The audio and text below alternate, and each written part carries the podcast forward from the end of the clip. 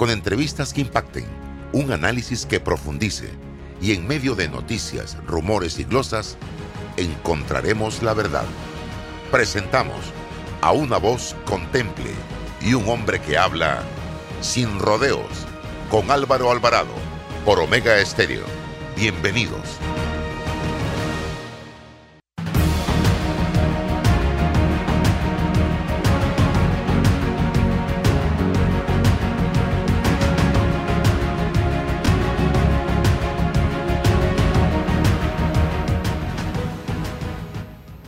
Tal mis amigos? Tengan todos buenos días. Bienvenidos a este su programa Sin Rodeos. Si me escuchan en Instagram, por favor, me hacen una señal. Estamos en TikTok también, eh, estamos en Omega Estéreo, en Twitter, en Facebook, en YouTube, en todas nuestras plataformas de redes sociales con el propósito de darle información a la población panameña y mucho más allá. Eh, hoy tenemos dos entrevistas. Vamos a comenzar con una sorpresiva información que se dio en la noche de ayer pasada a las 10 de la noche eh, por el medio digital Foco a través de todas sus redes sociales un video que fue captado aparentemente por las cámaras de seguridad del local de un restaurante en el área de San Francisco y tenemos con nosotros a Mauricio Valenzuela. También vamos a tener después de Mauricio René Quevedo hablando del tema laboral, salario mínimo y otros temas vinculados a su especialidad. Mauricio, gracias por acompañarnos. Primero que todo vamos a ver y a escuchar eh, ese video que salió anoche por la, la plataforma de Foco a nivel nacional e internacional. Adelante.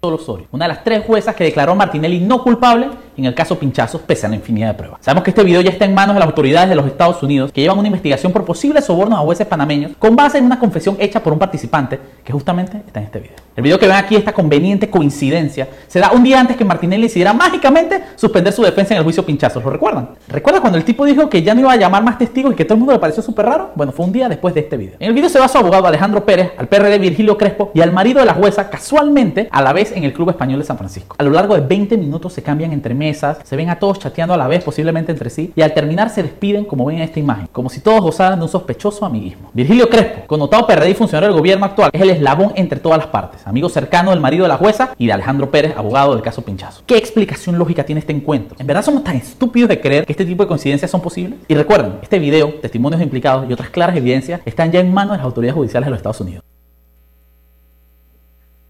Bien, ahí está, y lo pueden ver, un video de un minuto en redes sociales. Mauricio, háblanos de este sorpresivo video que se publica anoche. Bienvenido. Sorpresivo, tal vez el video, lo que sucede tal vez no tanto, ¿no? Eh, yo creo que el video habla por sí solo. Nosotros la noche de ayer eh, publicamos esta, este video que nos llegó a nosotros a través de, de fuentes justamente de, de, de, los Estados Unidos que están eh, llevando una investigación judicial eh, de este caso. Recordemos que ahorita mismo hay un esfuerzo regional de los Estados Unidos contra la corrupción, funcionarios corruptos, políticos corruptos. Eh, y bueno, el video habla por sí solo, ¿no? Es una coincidencia un poco extraña y preocupante más que, más que cualquier cosa que, un, que en medio de un, de un juicio del calibre del juicio del caso Pinchazo, coincidan eh, todas estas personas, hayan intercambios de mesa, eh, de efusivos, de interacciones un poco eh, preocupantes, ¿no?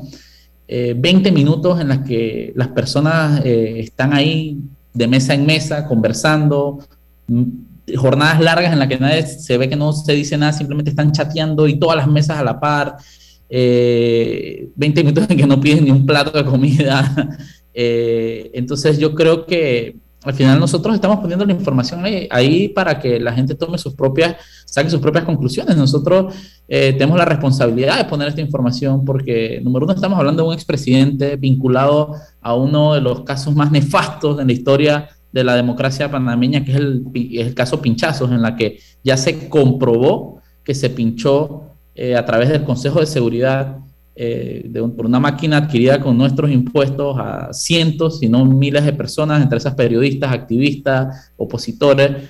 Eh, ya es un caso en el que hay condenados, como Gustavo Pérez, pero mágicamente la cabeza del, Consejo de Seguridad, que es el presidente, salió absuelto, ¿no? Y salió absuelto por eh, la esposa de una de las personas que sale esta, en esta, en esta, en esta reunión. Esta reunión se da, como pueden ver la estampa de tiempo de la Cámara de Seguridad, se da un día antes de que mágicamente y de manera muy, muy rara todo el mundo quedó como que, ¿cómo así que Martinelli de la nada decidió no continuar su defensa?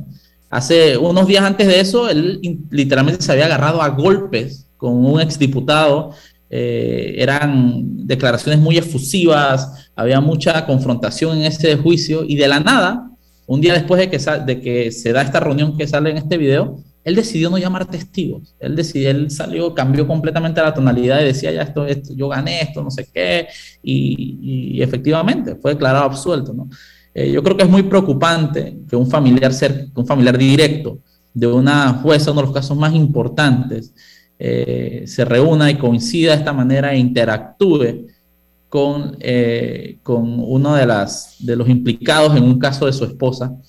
Eh, ahí también aparece Virgilio Crespo, un PRD de vieja data, actualmente nombrado con 5 mil dólares en el MISI, que según esta investigación de los Estados Unidos es una especie de intermediario, intermediario entre las personas, es a la vez, es muy buen amigo del señor Ricardo Busto, el esposo de la jueza, y de Alejandro Pérez, el abogado de Ricardo Martinelli, justamente en el caso, eh, uno de los abogados del caso Pinchazo. Eh, y al final es esto, ¿no? estas raras coincidencias que Panamá eh, seríamos muy ilusos y muy cínicos de pensar que se pueden dar, ¿no?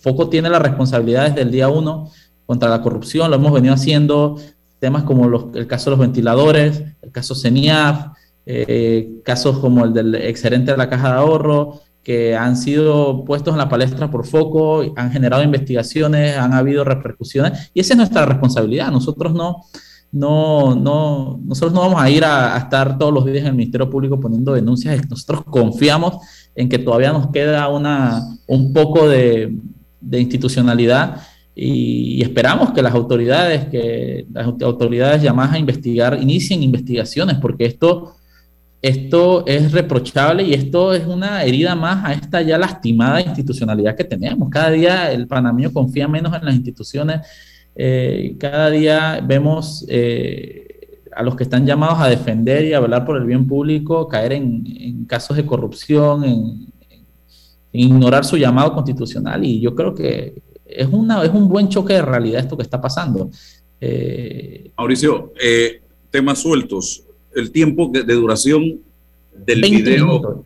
Estos, son 20 minutos de video en los que, para narrarles un poco y, vean lo, raro de esta interacción, en, 20 minutos en que están tres personas en mesas separadas, eh, de la nada llega Ricardo Martinelli, saluda eh, directamente al, al esposo de la jueza, se va a una de las mesas, una de las personas de la otra mesa se pasa a esa mesa, después se vuelven a cambiar de mesa, se ven chateando todos juntos, después regresan a la mesa, después se van juntos, se despide muy efusivamente del, del eh, Alejandro Pérez, lo lleva directamente a donde el esposo de la jueza. Es, es una interacción no convencional. Eso, eso, eso, los seres humanos socialmente no interactuamos eso en un restaurante. Se nota que hay como, como un gran vínculo entre esas tres mesas que es, casi un juego de, la, de estos juegos de la silla caliente, ¿no? en, el que, que, van pasando de mesa en mesa. Entonces, al final es eso, nosotros no podemos afirmar de qué se está dando ahí, pero sí se, sí se dio. Nosotros no inventamos, nosotros no photoshopeamos a Ricardo Martinelli en ese video, nosotros no pusimos al esposo de la jueza, nosotros no pusimos... Esto es un video y está ahí, y yo creo que las partes involucradas, número uno, tienen que salir a dar una explicación, y número dos, las instituciones eh, eh, de este gobierno deberían salir a iniciar investigaciones por qué se dio esto, tanto el órgano judicial como el Ministerio Público. La fecha que aparece ahí es 31 de octubre.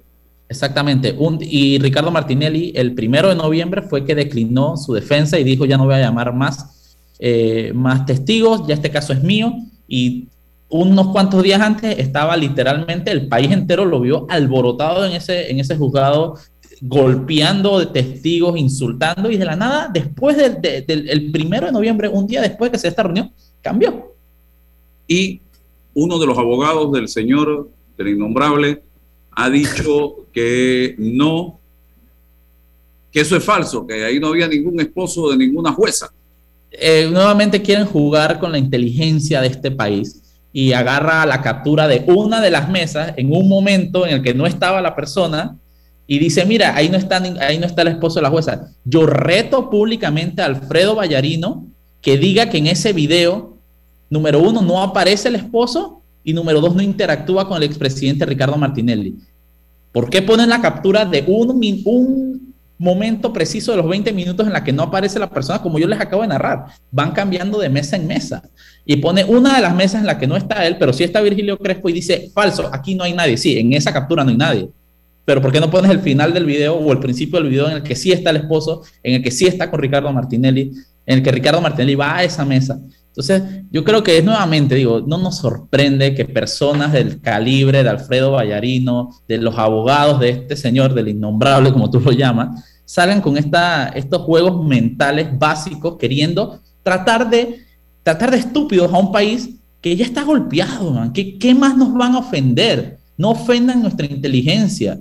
Aquí, esto es un país de personas pensantes y que tan siquiera se atreva, explique por qué coincidieron ahí, explique por qué estaban ahí, no salgas a desmentir algo que es obvio, nuevamente, Foco no inventó ese video, este es un video de varios videos que hay, de varios ángulos que hay, de, de, de este encuentro que se da en el Club Español de San Francisco, en el que estas personas estaban ahí completamente sin alterar Ahí nadie puso a nadie, ahí se ve claramente la interacción entre estas personas. Así que yo creo que deberían salir a dar explicaciones más allá de andar repitiendo como papagayos es falso, es falso. ¿Creen que poniéndole una etiqueta de falso arriba de algo lo hace falso? No, Alfredo, eso no lo hace falso.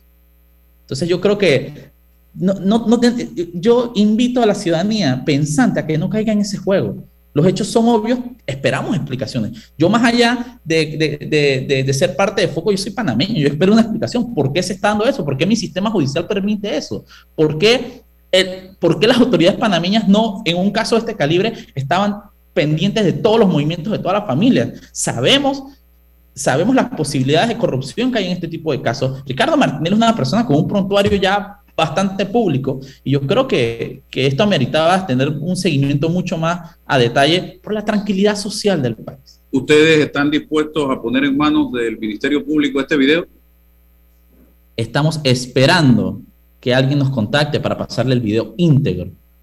Para, digo, a mí, a mí me preocuparía mucho, Álvaro, y te soy muy sincero, si esto lo tengo yo, si esto lo pudimos obtener, eh, eh, obtener en foco, el Ministerio Público no lo, puede tener. De verdad, Foco tiene un aparato investigativo más, mejor que el de una institución con miles de personas en planilla. Eso a mí me preocuparía. Yo espero que el Ministerio Público ya tenga todos los ángulos que nosotros tenemos. Y si no, lo digo aquí en tu programa, Procurador Caraballo, fiscales, tienen mi número, se los hago llegar inmediatamente si les hace falta esta pieza.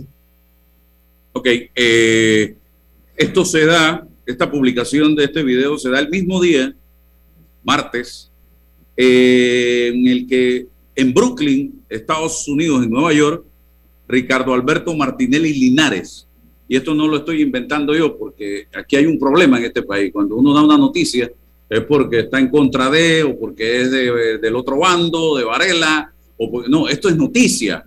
Y esto se dio ayer y fue publicado por todos los medios serios del mundo y en Estados Unidos es noticia y lo ha dicho incluso la Secretaría de Justicia de los Estados Unidos.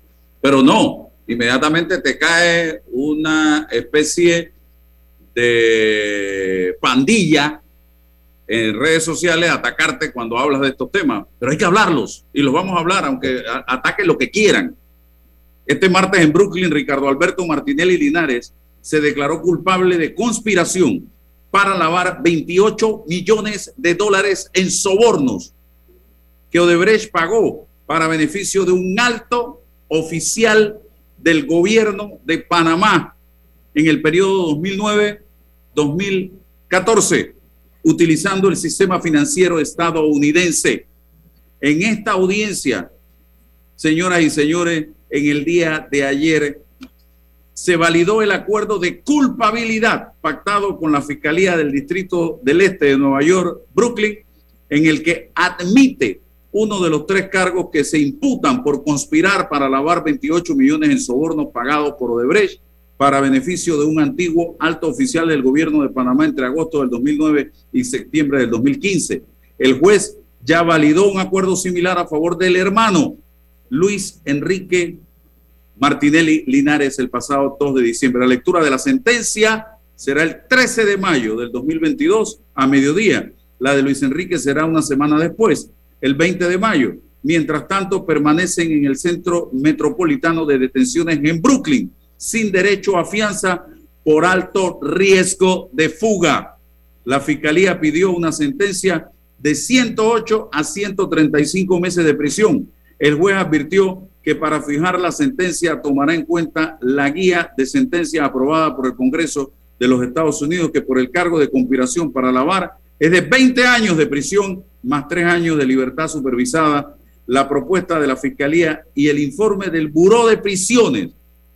En todo caso, eh, el juez advirtió que la sentencia no sería superior a 151 meses. Así que estas dos cosas pasaban ayer, señoras y señores, y yo creo que el país debe estar claro en esta situación que está sucediendo en este momento donde eh, se presenta este video, pero al mismo tiempo los dos hijos varones del señor Ricardo Alberto Martinelli eh, Berrocal se encuentran enfrentados a la justicia aceptando un acuerdo donde asumen la responsabilidad por conspirar para lavar dinero utilizando el sistema financiero norteamericano. Eh, Álvaro, disculpa, es que yo, eh, tocas un tema muy importante y, y, yo creo que eso debería realmente avergonzarnos como país, ¿no? Que la justicia tenga que estar viniendo de fuentes externas. Al final, esta investigación eh, de, que se está llevando a los hijos en Estados Unidos y, esta investigación de la que es parte este video, e incluso hay una declaración de una de las personas, el video que sacamos anoche, son llevadas por, por, por el gobierno de los Estados Unidos porque su sistema financiero fue utilizado, porque ellos están blindándose de que figuras corruptas de Latinoamérica los utilicen a ellos para, para, para financiarse, para potenciarse, ¿no? ¿Y cómo deja eso al sistema judicial panameño? ¿Cómo deja esto a las autoridades panameñas cuando los dos hijos se declaran culpables? Aquí no estamos hablando de que los están acusando, aquí estamos hablando de que ellos aceptaron haber lavado dinero para un alto funcionario familiar de ellos, como dice directamente el indictment.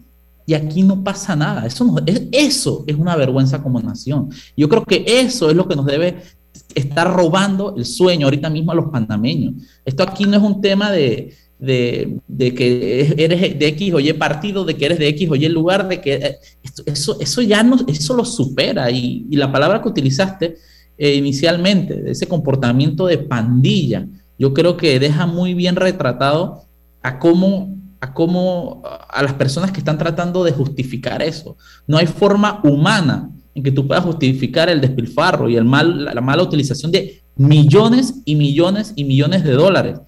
Luego nos tocó pasar por una pandemia que ha costado miles de vidas, cientos de miles en todo el mundo, millones de vidas en todo el mundo, y que no pudimos manejar entre esas, entre, entre las razones por la falta de infraestructura, por la falta de, de instituciones fuertes, por la falta de personal.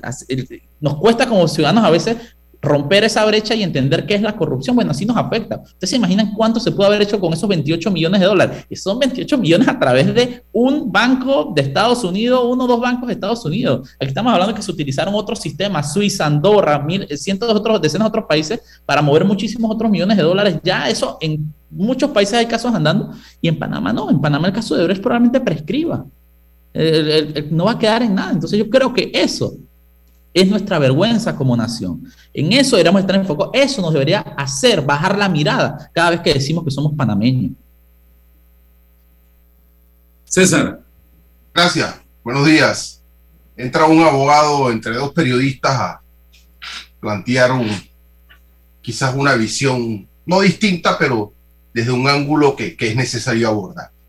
Porque creo que en esto tan delicado llegó el momento de separar los hechos de las opiniones, porque son dos temas totalmente distintos.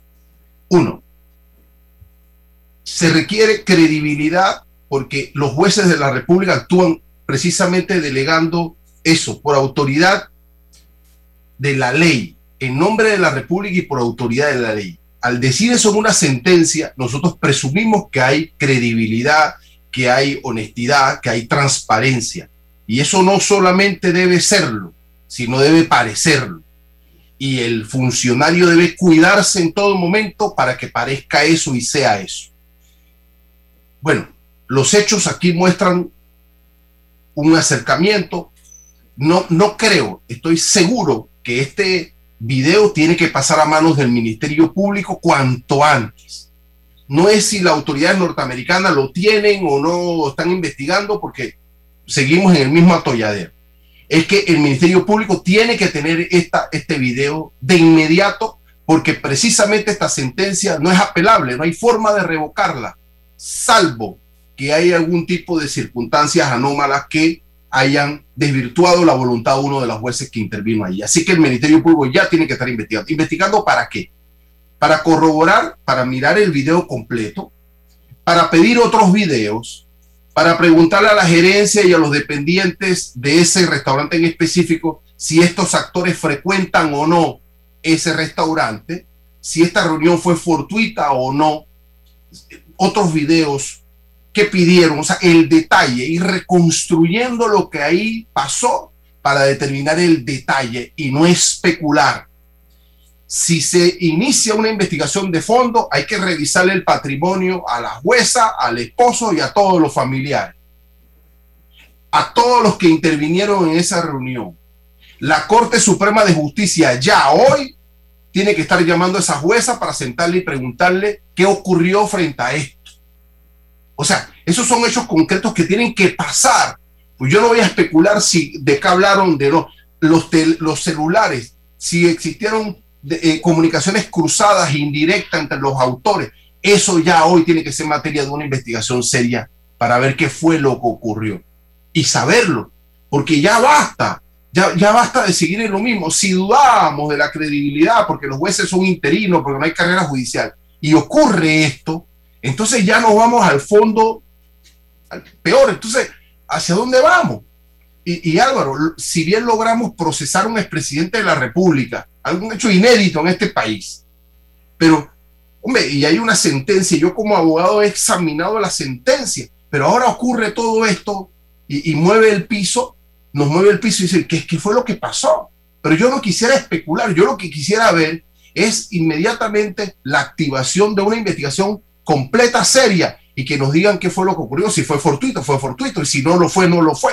Pero que nos lo digan las autoridades que están hoy al frente y que como, como el procurador Caraballo separó a los fiscales eh, denunciados, si hay una investigación, la Corte Suprema de Justicia tiene que utilizar los mismos resortes para separar a esta juez de seguir emitiendo sentencias, porque están entredichos, pero son los hechos los que nos tienen que llevar a nosotros inmediatamente a saber hacia dónde vamos. Porque, sí, la justicia norteamericana hace el trabajo, pero nosotros tenemos que empezarla. Y yo quizás no me avergüenzo de mi realidad. Lo que tenemos no es que preocuparnos, sino que ocuparnos para poder revertirla cuanto antes. Tenemos que revertir esto, porque ya no creemos ni siquiera, ya no creemos en los maestros, no creemos en los profesores, no creemos en los médicos, no creemos en los jueces. Entonces, ¿en quiénes vamos? Ya no creemos en los curas. ¿En quién vamos a empezar a creer? Mucho menos en los políticos. Entonces, ¿hacia dónde vamos como sociedad? Y tenemos que reflexionar. Y si don Mauricio no lo llaman, vaya al Ministerio Público y presente el video y la acción, porque es es momento de poner a prueba a las autoridades panameñas, no norteamericanas. Ya las autoridades norteamericanas están a prueba hace 200 años. Ellos saben lo que van a hacer y lo que tienen que hacer. Pero ese hermano mayor o papá grande tiene que desmarcarse de nuestra realidad y nosotros asumir como panameños las consecuencias de hacer o no hacer, porque eso es lo que está pasando. Y especular no nos sirve, son los hechos. Y poner a prueba a las autoridades de hoy, que es lo que corresponde. Ok. Hasta ahí Interesante, entonces, eh, usted manténganos al tanto, eh, don Mauricio, cualquier situación que se dé. Está la pandilla de, yo no le diría call center, porque eso es como... Suena bonito.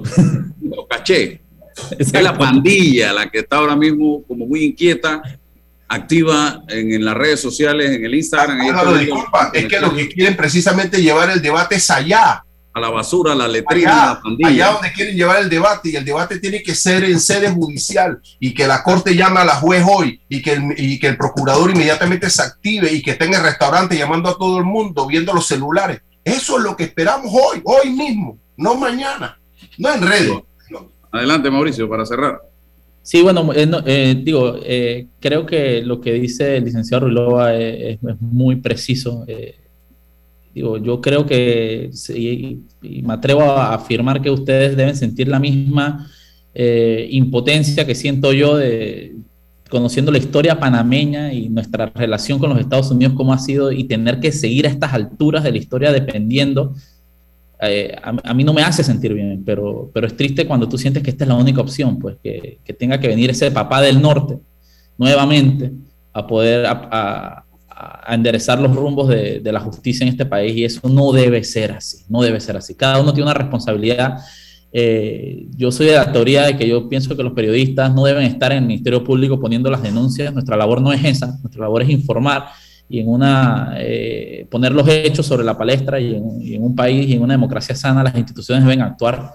Eh, pero, pero ya, ya, yo creo que tenga, tomemos nuestro, nuestro lugar en la sociedad y nuestras trincheras, porque si no, esto, esto ya ha pasado en Latinoamérica y ya estamos viendo los resultados en Nicaragua, ya estamos viendo los resultados en, en, Venezuela, ya estamos viendo los resultados en Honduras. ¿Por qué pensamos y seguimos con esa prepotencia de creer que en Panamá no va a pasar así, que los panameños somos distintos? No, no somos distintos. Las instituciones se quiebran igual, las personas se corrompen igual, el curso de las sociedades económicas es igual tanto aquí como en Venezuela, como en El Salvador, como en Honduras, como en todos lados. Así que ya empezamos, a, sentemos cabeza porque realmente esto, esto ya se está volviendo, ni yo quiero tener que irme con mis hijos de este país, seguro tú tampoco quieres Álvaro, seguro tú tampoco lo quieres eh, el licenciado Ruilova, y nos toca luchar, nos toca hacer, cada uno es nuestra trinchera, es nuestra responsabilidad como panameños y como ciudadanos, como padres, como, como hermanos, como hijos, así que yo lo dejo ahí y nuevamente muchísimas gracias por la, por la invitación y,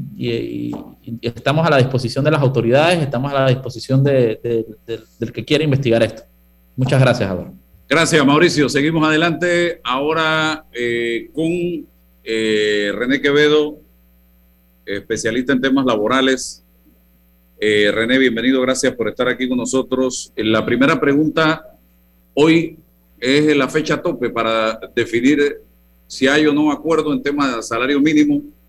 Yo no veo el ambiente en este momento para un acuerdo por la situación que se está viviendo en el país donde hasta la fecha hay miles de desempleados, todavía hay gente con contratos suspendidos, eh, eh, la cantidad de empresas pequeñas y medianas que cerraron sus puertas y eso no lo podemos tapar el sol con una mano.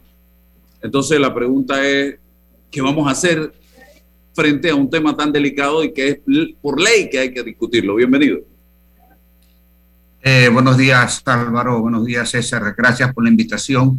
Eh, eh, correcto, yo no veo ambiente para un acuerdo. este es un ejercicio que se hace cada dos años y como en ocasiones anteriores, las partes no se ponen de acuerdo. hoy la situación, bueno, como tú lo has resumido, es la más complicada de la historia por un lado, tenemos definitivamente aumentos en, la, el costo de vida, pero por otro lado, no podemos olvidar que el año pasado el sector privado perdió 364 mil empleos, es decir, 42% de todos sus empleos formales, asalariados los perdió el año pasado. Nos estamos recuperando, pero solamente este año hemos recuperado 16% de esa masacre. Entonces, eh, estamos ante un una situación extremadamente compleja donde el consumo cayó en 600 millones de dólares mensuales, donde todavía tenemos 478 mil personas en el Vale Solidario. Y la única generación de empleo que ha habido es en la planilla estatal. Eh, en el último, eh, desde agosto hasta acá, se han agregado 71 mil funcionarios. Eh, así que estamos en una situación complicada. También hay una situación que tiene que ver es que no hay una sola situación de costo de la vida a nivel nacional, hay múltiples salarios mínimos. Es difícil llegar a un solo eh, consenso. Eh, por ejemplo, los, trabajadores agrícolas, eh, dentro de todo esto, representan una, un segmento aparte que habrá que analizar. Pero sí, estamos en una situación complicada. Creo que el gobierno va a tener, como lo ha hecho antes, que tomar una decisión que no va a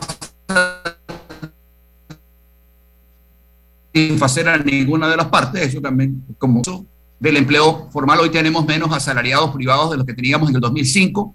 Eh, tenemos un colapso de la inversión privada. Eh, hoy el ritmo de generación de empleo formal, medido en función de los nuevos contratos laborales que tramita Mitradel, marcha 44% por debajo del ritmo del, del 2019, año en el que se generaron 52 mil empleos, todos informales. Así que esto es síntoma de un altísimo nivel de incertidumbre en la comunidad eh, o, en lo que es el clima de inversión. Sin inversión privada no habrá generación de empleo formal, así de sencillo. Si no hay empleo formal, la caja del Seguro Social está condenada a muerte, hagamos lo que hagamos. Así que estamos ante una situación complicada. Eh, definitivamente el, el, los asalariados privados en el 2013 eran 53% de todos los empleos hoy son 34% y ese porcentaje va a seguir cayendo. Hemos caído 19 puntos en 8 años. Entonces creo que definitivamente hay un altísimo nivel de incertidumbre eh, para la inversión privada eh, y eso se refleja, está reflejándose en empleo. Eh, y mientras no mejore el clima para las inversiones en el país, el empleo formal va a seguir cayendo. Como dije antes, ya borramos todos los empleos que se generaron en la era dorada de la generación de empleo 2004-2019, cuando ampliamos el canal, hicimos todas estas obras de infraestructura, todo eso se fue. Así que eh, la pregunta es cuántos empleos más. En el pastel de las empresas o de los sectores que hicieron billete en plena pandemia, el triangulito no es tan grande y queremos y queremos eh, eh, eh, fundamentar ese tema del aumento en el salario mínimo en esas empresas que hicieron billete. Pero es que si nos vamos al, al, porcentaje dentro del pastel, es un porcentaje pequeño. Y el país no es ese porcentaje, el país es mucho más grande que eso, don René Quevedo, y no pueden pagar todos por un grupito. Es correcto. Sí, sí, esa es, esa es verdad. Es decir, eh, si hacemos un balance de lo que es pandemia y pospandemia hasta junio de este año, que es la última información que tenemos de la Contraloría, la Contraloría va a estar produciendo, entiendo que hoy o mañana, un nuevo informe laboral. ¿Qué ha ocurrido? Eh, se perdieron en dos años 337 mil empleos del sector privado. Recuperamos algo de lo que perdimos el año pasado. Se agregaron 71 mil funcionarios. Tenemos 130 mil personas que dejaron de buscar trabajo y ahora dependen del Vale Solidario. Y tenemos 478 mil personas en el Vale Solidario. Todo esto con plata prestada. Eh, no, no, no, no, voy a impresionar a nadie si digo que eso no es sostenible. Estamos en, en una etapa de precarización y estatización del empleo. Dos de cada tres trabajadores del país son funcionarios o informales. Entonces, eh, si no mejoramos el clima de inversión en el país, si no hacemos, eh, eh, para que haya empleo formal, entiéndase empleo asalariado que paga la caja del Seguro Social, impuestos sobre la renta, todo esto, tiene que haber un, inversionista que vea un negocio. ¿okay? Yo veo un negocio y por ende yo contrato. Yo tengo un restaurante, bueno, oye, perfecto, me va a ir bien, tengo una cierta, certeza no existe, pero tengo eh, perspectiva de luz interesante, y entonces yo contrato. La perspectiva del negocio va previo a la contratación. De igual manera, si yo veo que las perspectivas no son buenas, yo salgo de gente, me quedo con lo mínimo y, y veremos un incremento que viene desde el 2011, un incremento sistemático en la informalidad. Entonces, creo que estamos en este momento, tenemos que decidir qué es lo que queremos hacer como país. No es momento de ideologizar la coyuntura, no es momento. Esto no es un tema de buenos y malos, ricos y pobres, derechas e izquierdas. Es una cuestión de números. Si hablamos de momento, este es momento de producir empleo. Sí, sí. Y un salario y aumentar el salario mínimo, lo que puede es ahuyentar la inversión. Bueno, eh, sí, o sea, a ver, yo creo que lo que sí es importante, y, aquí también tenemos que ver que sí ha habido aumentos en el costo de la vida. Eh, lo que pasa es que es muy difícil, es un tema muy sensible, ¿no? Porque sí, es cierto, por ejemplo, un tanque de gas en Darien, ¿ok? Te cuesta 12, 15 dólares, ¿ok? Moverse, lo que es el transporte público eh, en, en áreas rurales es sumamente complicado y costoso.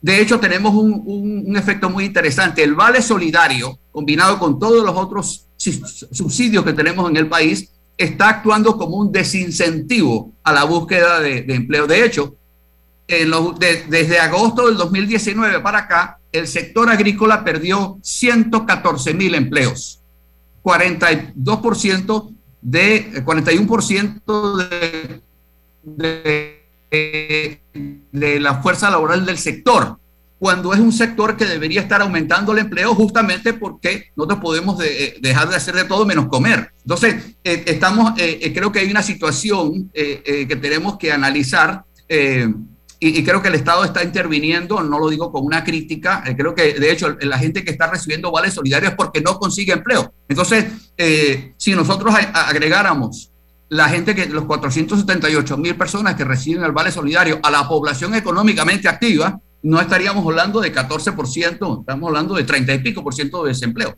Entonces, estamos ante una situación, tenemos que generar empleo. El problema es que nosotros necesitamos inversión extranjera. Eh, la inversión extranjera genera empleo formal, la inversión privada genera información, eh, eh, empleo formal.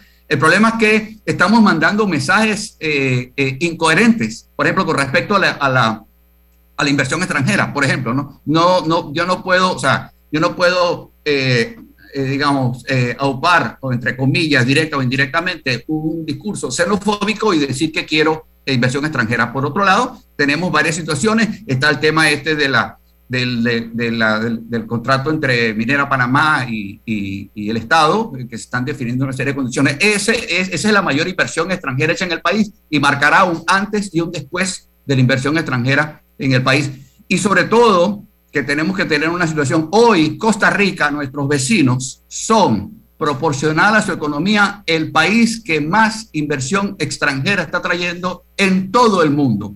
Así que entonces,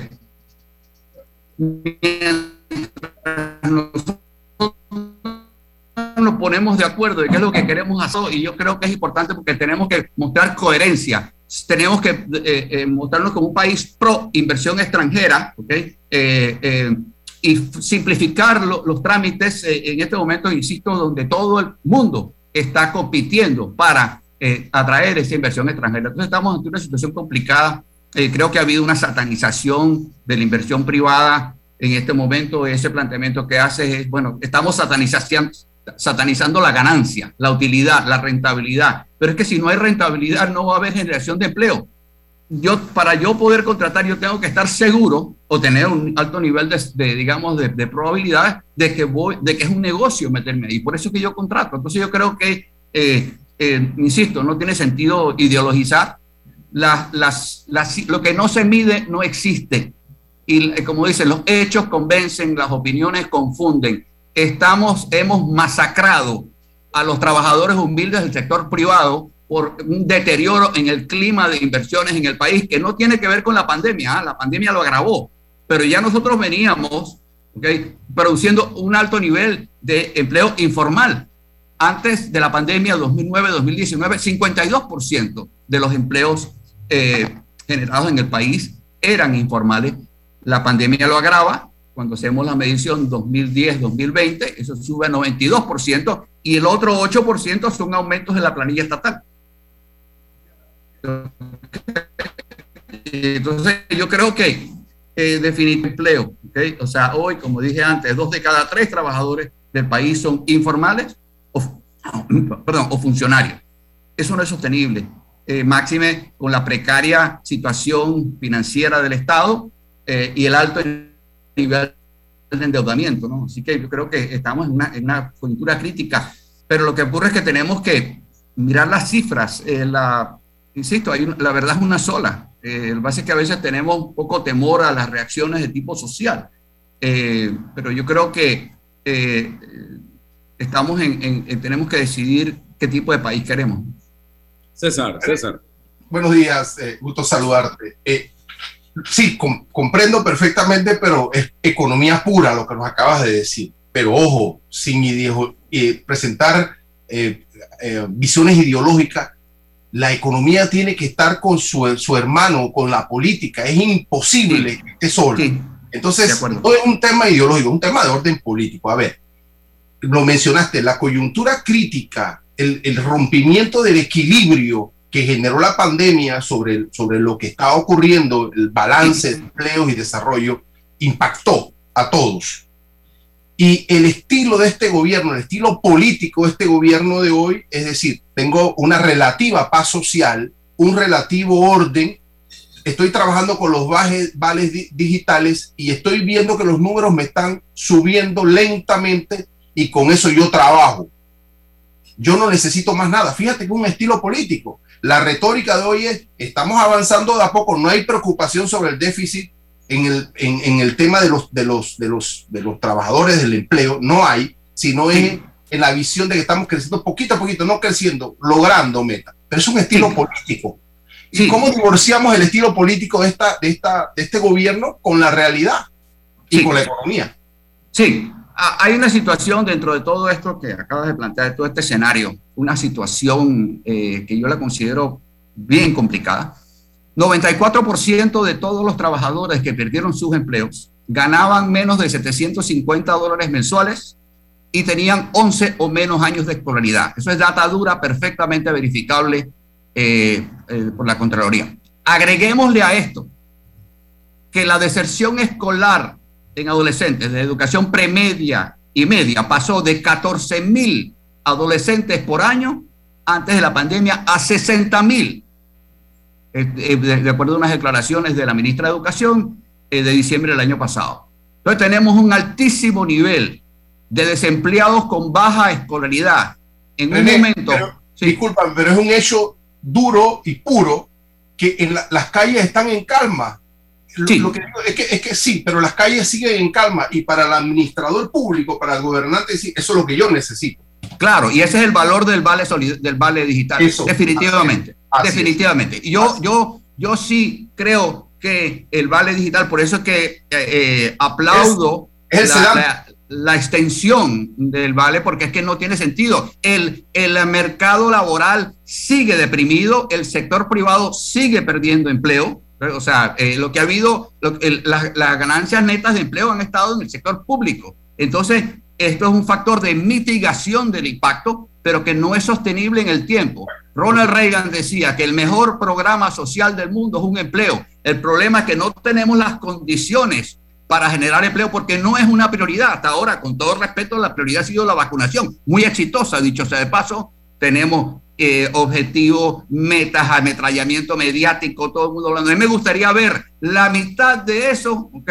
concentrada en la generación de empleo. La generación de empleo tiene que ser la obsesión nacional, pero, insisto, esto presupone la creación de un clima de inversiones donde el inversionista diga, ¿sabe qué? Vale la pena invertir. Hoy no, tenemos un alto nivel de incertidumbre, que es realmente el virus. Y ese virus que tenemos hoy, se, la vacuna es la confianza. ¿okay? Y con todo esto que estamos hablando y toda esta situación política y de hecho ya lo había advertido el semanario The Economist en marzo de este año, que el deterioro de la gobernabilidad y las presiones populistas eh, ante una debilidad del gobierno eran un altísimo riesgo para las inversiones extranjeras en el país. Y lo estamos viendo hoy.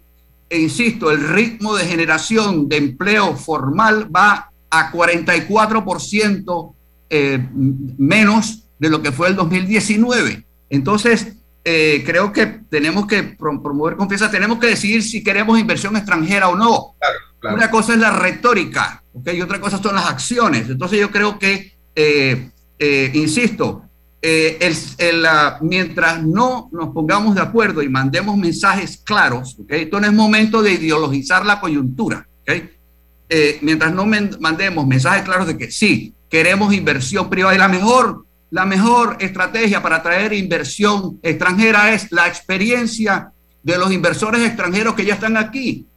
Sencillo, tienen que ser aliados para promover a Panamá como un país destino para las inversiones. Máxime, como les decía, que tenemos a nuestros amigos vecinos de al lado que están realmente haciendo un excelente trabajo, dicho sea de paso, atrayendo inversión extranjera y cacareando cada vez que eh, tienen, atraen a una de estas eh, eh, compañías importantes. Sí, yo creo que el, momento es hoy. estamos, sé que la situación es complicada, la situación política, tenemos un alto nivel de polarización. Para mí esa es la, barrera más importante. Los números, al final del día, las estadísticas no son ni buenas ni malas. Eso depende de lo que hagamos con ellas. Pero lo peor que podemos hacer es no hacer nada. Eh, ¿Cuántos, eh, y, ¿cuántos desempleados hay ahorita mismo estimado? Deme una cifra aproximada. Eh, la, última cifra de la Contraloría estábamos por, un poquitico por debajo de los 300 mil, ¿ok? Pero insisto, esto es relativo. ¿Por qué? Porque los 478 mil beneficiarios del Vale Digital reciben el Vale porque no consiguen empleo. Entonces, en realidad, eh, creo que estamos, la, la cifra y vamos, eh, la, la, Contraloría va a estar eh, pronunciándose poco, dentro de poco. en la última medición que hizo, que bajó el desempleo de 18 y medio el año pasado a 14 y medio de junio, se debió estrictamente a que menos gente, hay menos gente buscando trabajo y la planilla estatal aumentó. O sea, de los 90 mil menos desempleados que hay, 66 mil fue que abandonaron la población económicamente activa, no están buscando trabajo, se generaron 23 mil empleos, pero la planilla estatal aumentó en más de 40 mil funcionarios. Quiere decir esto que el sector privado perdió 17 mil empleos. Sencillo, no es tema de ser pesimista, es matemática simple. ¿Qué impacto tendría que el 31 de diciembre o el 30 salga el gobierno de entonces diciendo hemos decidido aumentar el salario mínimo en 400 y pico mil personas, ninguno, porque esa gente lo que necesitan que les digan el 30 de diciembre es que estamos generando empleo para que todos tengan la posibilidad, no de un subsidio, sino de una fuente de trabajo que les permita sí. ganarse la vida. ¿De qué vale aumentar el salario mínimo? Lo que tenemos es que buscar mecanismos para eso, para fomentar la empresa, la inversión. discúlpame, Álvaro, pero eso es una forma de ver, la, de ver el universo porque la gente que está trabajando aspira, como todos, a, elevar el nivel de vida. E, eso se dio un consuelo de que sí, pero, pero y no, no, no, no. Eso lo sabemos, César, pero en este momento, en este momento es lo que estamos hablando. La coyuntura actual que vive, vamos a poner el país, no el mundo, el país, porque me voy a quedar aquí, la discusión es aquí interna. ¿Cómo tú le puedes decir a una persona, a un empresario que está tratando de ver cómo sale adelante. lo, ve desde la visión del empresario. Pues, ¿sabes lo que va a pasar, César? El empresario va a votar a cinco empleados bueno, para cumplir con el aumento de salario. Pudiese tomar esa decisión, pero también como tú le vas a decir a ese trabajador que tiene un techo y que se da siempre y que no le alcanza, porque esa es otra realidad. No siempre, César, es este, estos dos años, lo que, porque siempre se ha venido aumentando el salario mínimo tendríamos que revisar. Es una constante. Sí, yo, yo, esto definitivamente es como el perro mordiéndose la cola. Es decir, eh, yo creo que hay una situación también que tenemos que entender. Eh, la premisa, que, aquí hay pues, varios, varios aspectos, ¿no? La, la, premisa es que si yo le pago más al trabajador, eh, aumenta consumo, etcétera, etcétera, lo cual es cierto, ¿ok? Sin embargo, estamos hablando de un porcentaje bastante pequeño. Por otro lado, no olvidemos, aquí, la, aparte de todo esto, ¿okay? y, y, regreso al tema del clima de inversiones, ¿okay? necesitamos liquidez. todos los programas que se han hecho para ayudar a la, pequeña y microempresa no han tenido impacto sobre el empleo. De hecho, no han podido prevenir. Eh, este, el, que el sector privado siga perdiendo trabajo. Entonces, necesitamos simplificar los trámites. La banca tiene liquidez, pero los trámites para que esa liquidez llegue al sector productivo, donde genera empleo, son complicados. Entonces, eh, pero obviamente volvemos al tema de la satanización de la banca, la satanización de la inversión privada. Sin inversión privada no habrá generación de empleo formal, punto. Yo creo que es bien sencillo. Entonces, y la inversión privada es seis y siete veces más mayor históricamente que la pública. El, el, el, el Estado está en precaria situación financiera, está sobreendeudado. Esos préstamos va a haber que pagarlos algún día, ¿ok? Entonces, eso lamentablemente la única manera como nosotros podemos comenzar, a pesar de que, insisto, ¿no? Eh, eh, la, economía va a crecer este año, producto de las exportaciones de cobre, se está viendo un aumento en el consumo, se han mejorado las, las, eh, las recaudaciones fiscales, lo cual está bien, pero eso no se está traduciendo en empleo, porque, insisto, la generación de empleo es un poco más compleja por, por, las razones que estamos, discutiendo. Entonces yo creo que vamos bien, yo creo que en ese sentido vamos en la dirección correcta, pero tenemos que acelerar eh, el, el, ritmo porque todavía no nos recuperamos de la masacre del año pasado. Eh, eso va a ser un proceso. Eh, el año pasado, como dije, perdimos 364 mil empleos, si la memoria no me traiciona. Este año recuperamos 55, 57 mil de esos. Eso es el 16% de la catástrofe. Así que, pero va, va, vamos, ¿cuánto tiempo nos va a llevar? Nos va a llevar un rato. René, ¿en qué sectores sí. en específico tú encuentras que debemos empujar para, para la generación de esos empleos inmediatos a corto plazo? ¿Qué nicho tú ves de forma inmediata? Bueno, si yo veo los, los mayores generadores de empleo en el país históricamente han sido el comercio, la agricultura, la construcción, ¿ok? Eh, en menor grado eh, eh, la logística y el turismo, ¿ok? Eh, ahí han estado. El problema es que esos sectores no van a estar generando los empleos, ¿ok? aparte de que son sectores, sectores con altos niveles de informalidad. Eh, por ejemplo, se está discutiendo el tema hoy minero. El, la minería, que definitivamente eh, eh, es un sector, el, el, eje, el eje canarero se agotó y yo creo que desde ese punto de vista, creo que el, la, la, la, explotación del eje minero tiene sentido, es la actividad económica que menos empleo informal genera. Entonces, de, dentro de la discusión que se debe plantear y con todo respeto a las posiciones en pro y en contra de la minería este, y en pro y en contra del, del contrato este, este, creo que es un tema que hay que abordar. O sea, el, el eje canalero se agotó, no hay manera de dónde sacarle más. Entonces, se habla del, se habla de, de, de, de, Panamá como un país, país eh, eh, turístico, okay, pero el problema que tiene, que tiene eh, Panamá con el turismo es el mismo que tiene Costa Rica. Costa Rica, que se utiliza como ejemplo, el problema que tiene con el turismo en Costa Rica es la informalidad. Entonces, la manera de, generar empleo formal es a través de inversiones. ¿Dónde están las inversiones? Okay?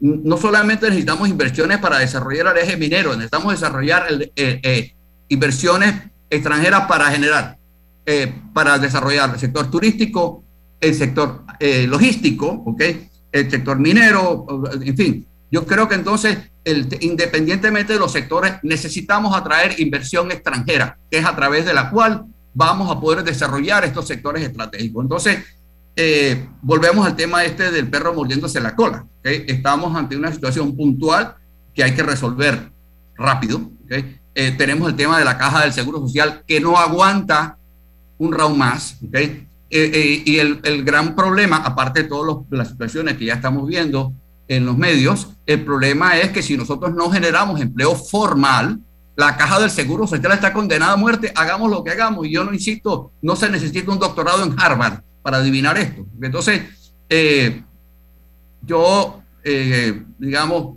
eh, espero que prime la, la sensatez. El problema es que estamos más preocupados de buscar culpables que de encontrar soluciones a un problema que no entendemos. Todavía nosotros no entendemos la dimensión del problema laboral que tenemos, no lo entendemos, ¿ok? Eh, ¿Por qué? Porque básicamente este país ha crecido 30 años, ¿ok? Eh, y, y, pensamos que esto, bueno, esto es una pesadilla que está pasando, pero ya mañana pasado todo va a regresar. No, no es así, porque los sectores, insisto, que han, nos ha traído hasta acá, no van a estar generando los empleos a futuro y aparte de esto, otra estadística que tú lo mencionaste un poco en lo que comentaste. Por cada, y, y vuelvo al tema de educación este, eh, o escolaridad, por cada trabajador que, de la pandemia eh, que perdió su trabajo, que tenía más de 12, de, perdón, de 14 años de escolaridad, eh, por cada uno, 19 trabajadores con menos de 11 años de escolaridad lo perdieron. Los nuevos empleos van a estar dándose en empleos que van a requerir mayor escolaridad. Todo lo que es el desarrollo tecnológico, la tecnología no la podemos parar, pero requiere más escolaridad. Se habla del teletrabajo, que todavía es mínimo en este momento, porque de un millón eh, mil eh, y tantos empleos que tenemos, solamente 20 mil tienen adendas de, teletrabajo eh, en sus contratos laborales. Entonces, todavía sigue eso incipiente, vamos a tener que ir hasta allá, pero ¿qué vamos a hacer con el alto nivel, eh, o la gran cantidad de trabajadores desempleados que tienen bajo nivel de escolaridad? Hay que buscar una solución, tenemos que activar la construcción, tenemos que activar estos sectores que generan eh, grandes empleos la agricultura, y por eso es que es, eh, preocupante que se hayan perdido 114 mil empleos agrícolas en los últimos dos años. Eh, la infraestructura pública, René.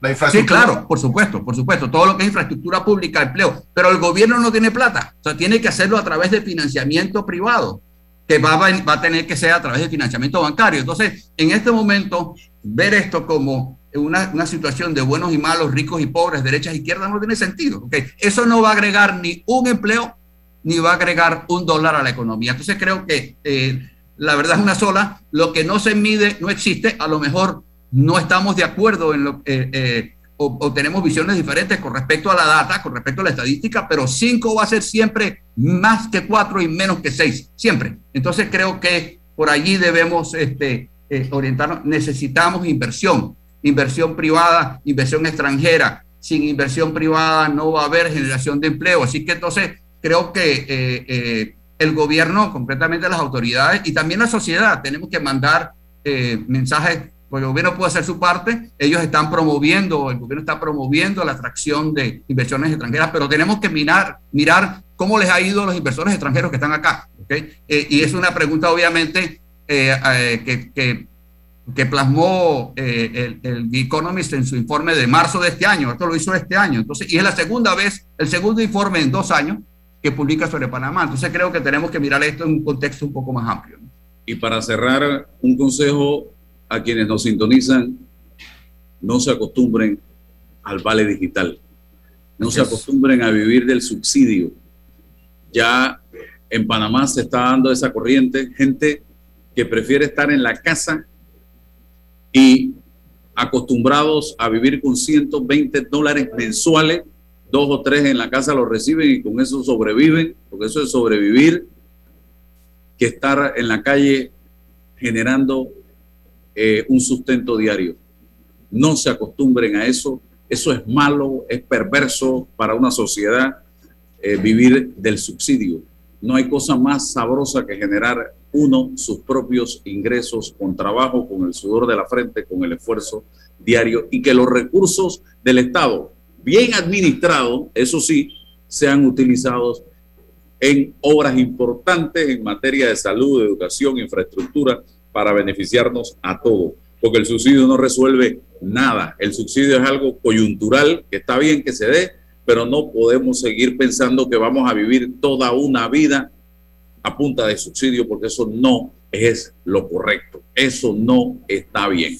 Así que gracias, eh, René, por estar con nosotros. Gracias por la invitación. seguimos en contacto. Y claro que sí. Gracias, René. Saludos. Hasta luego. La información de un hecho se confirma con fuentes confiables y se contrasta con opiniones expertas. Investigar la verdad objetiva de un hecho necesita credibilidad y total libertad. Con entrevistas que impacten, un análisis que profundice y en medio de noticias, rumores y glosas, encontraremos la verdad. Presentamos a una voz contemple y un hombre que habla sin rodeos con Álvaro Alvarado por Omega Estéreo. Gracias por su sintonía. ¿A dónde quieres ir hoy? ¿A la playa? ¿A visitar al abuelo o escapar de la ciudad? Maneja con la mayor cobertura para tu auto con Seguro Sura, que cubre daños a la propiedad ajena, gastos médicos, colisión y otros. Además, tiene las mejores asistencias con revisado vehicular gratis y servicio de chofer ilimitado. Consulta a tu corredor o escríbenos al 6990-0000 y cotiza tu póliza de auto de Sura. Coberturas y endosos varían según plan. Regulado y supervisado por la Superintendencia de Seguros y Reaseguros de Panamá. Tu casa es un mundo para crear, para vivir aventuras, hacer despegar tus ideas, proteger y dejar tu esencia en cada espacio. Tú tienes el poder de crear y Sherwin Williams te da la solución que necesitas. Recibe gratis un galón de Excelo Clima Extremo, libre dolor o lavable color blanco al comprar un tanque o 5 galones de la familia Excelo Látex, válido del 11 de octubre al 31 de diciembre de 2021. Pregúntale a Sherwin Williams. Vive el encanto de la Navidad con una cuenta de ahorros. Abre hoy tu cuenta de ahorro navideño en Caja de Ahorros desde 5 balboas semanales y recibe dos semanas gratis al abrirla sin libreta. Consulta los requisitos para mayores y menores de edad en nuestra página web. No te lo gastes